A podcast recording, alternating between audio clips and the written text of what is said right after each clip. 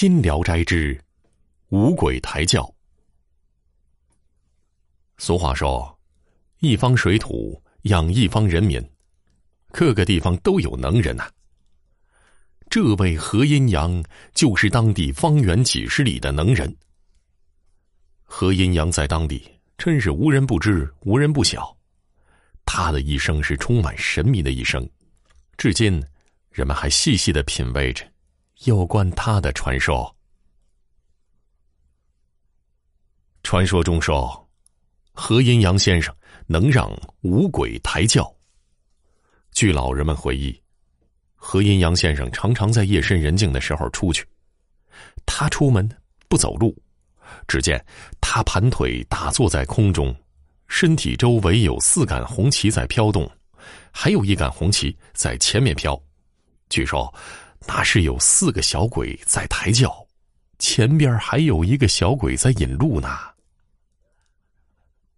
他往往去的地方就是坟茔、废墟，或者是深山老林。有一年，秋种开始了，何阴阳在林庄给一家人驱鬼做法，眼看着自家的庄稼种不上了，他当即画了一道符，口中念念有词。然后给烧了。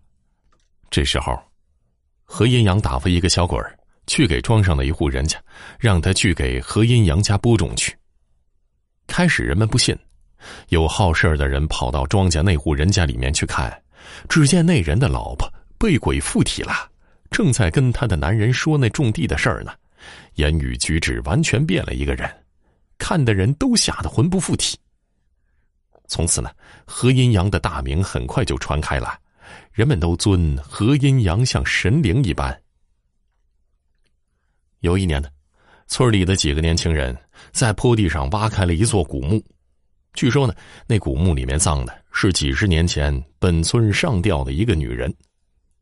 当时这女人的丈夫出外做生意去了，有一天，邻村的一个男人由于避雨，在他家住了一晚。第二天被夫家的弟兄们知道了，就把邻村避雨的那个人一顿暴揍，还把那女人一顿暴揍。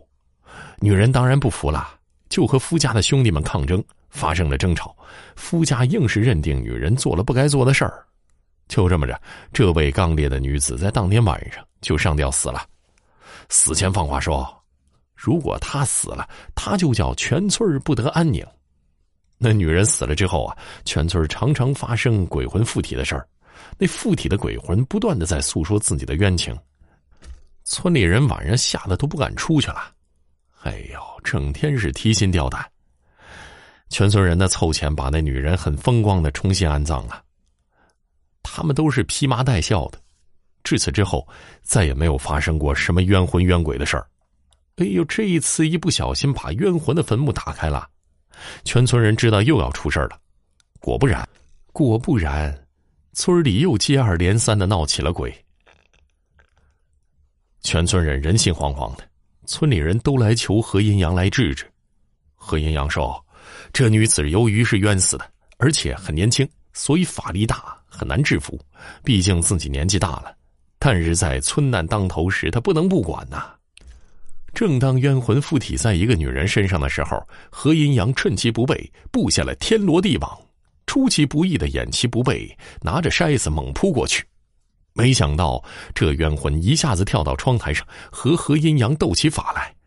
斗来斗去，何阴阳体力不支，这一次就以失败告终。女鬼自此就更加的猖獗了，动不动就鬼魂附体，村民们苦不堪言呐。何阴阳为了捉住女鬼。做了充分的准备，制作了桃木剑和柳木弓箭。做足了准备之后，何阴阳再次来到被附体的人家里捉女鬼。何阴阳一进门就把筛子投掷过去，女鬼一下子躲开。女鬼附体在人身上的时候，被附体的人就是女鬼的替身，行动全都由女鬼指挥。那女鬼躲开筛子之后，拿了一把铁锹朝何阴阳打了过来，何阴阳也躲开了。他不慌不忙，一支柳木箭射了过去，女鬼一下子钻进了人群，又被躲开了。没等何阴阳反应过来，只见女鬼拿着铁锹冲了过来，何阴阳躲也来不及了，手握桃木剑刺了过去，这一下子可是刺中了女鬼。不过呢，何阴阳也挨了一铁锹。被何阴阳的剑刺中之后，女鬼瞬间变成了一个白色的纸人。何阴阳赶紧用筛子盖住，然后命人在大麦场上挖一个深坑，把纸人埋在里面，上面压上了何阴阳的神符，让女鬼永世不得翻身。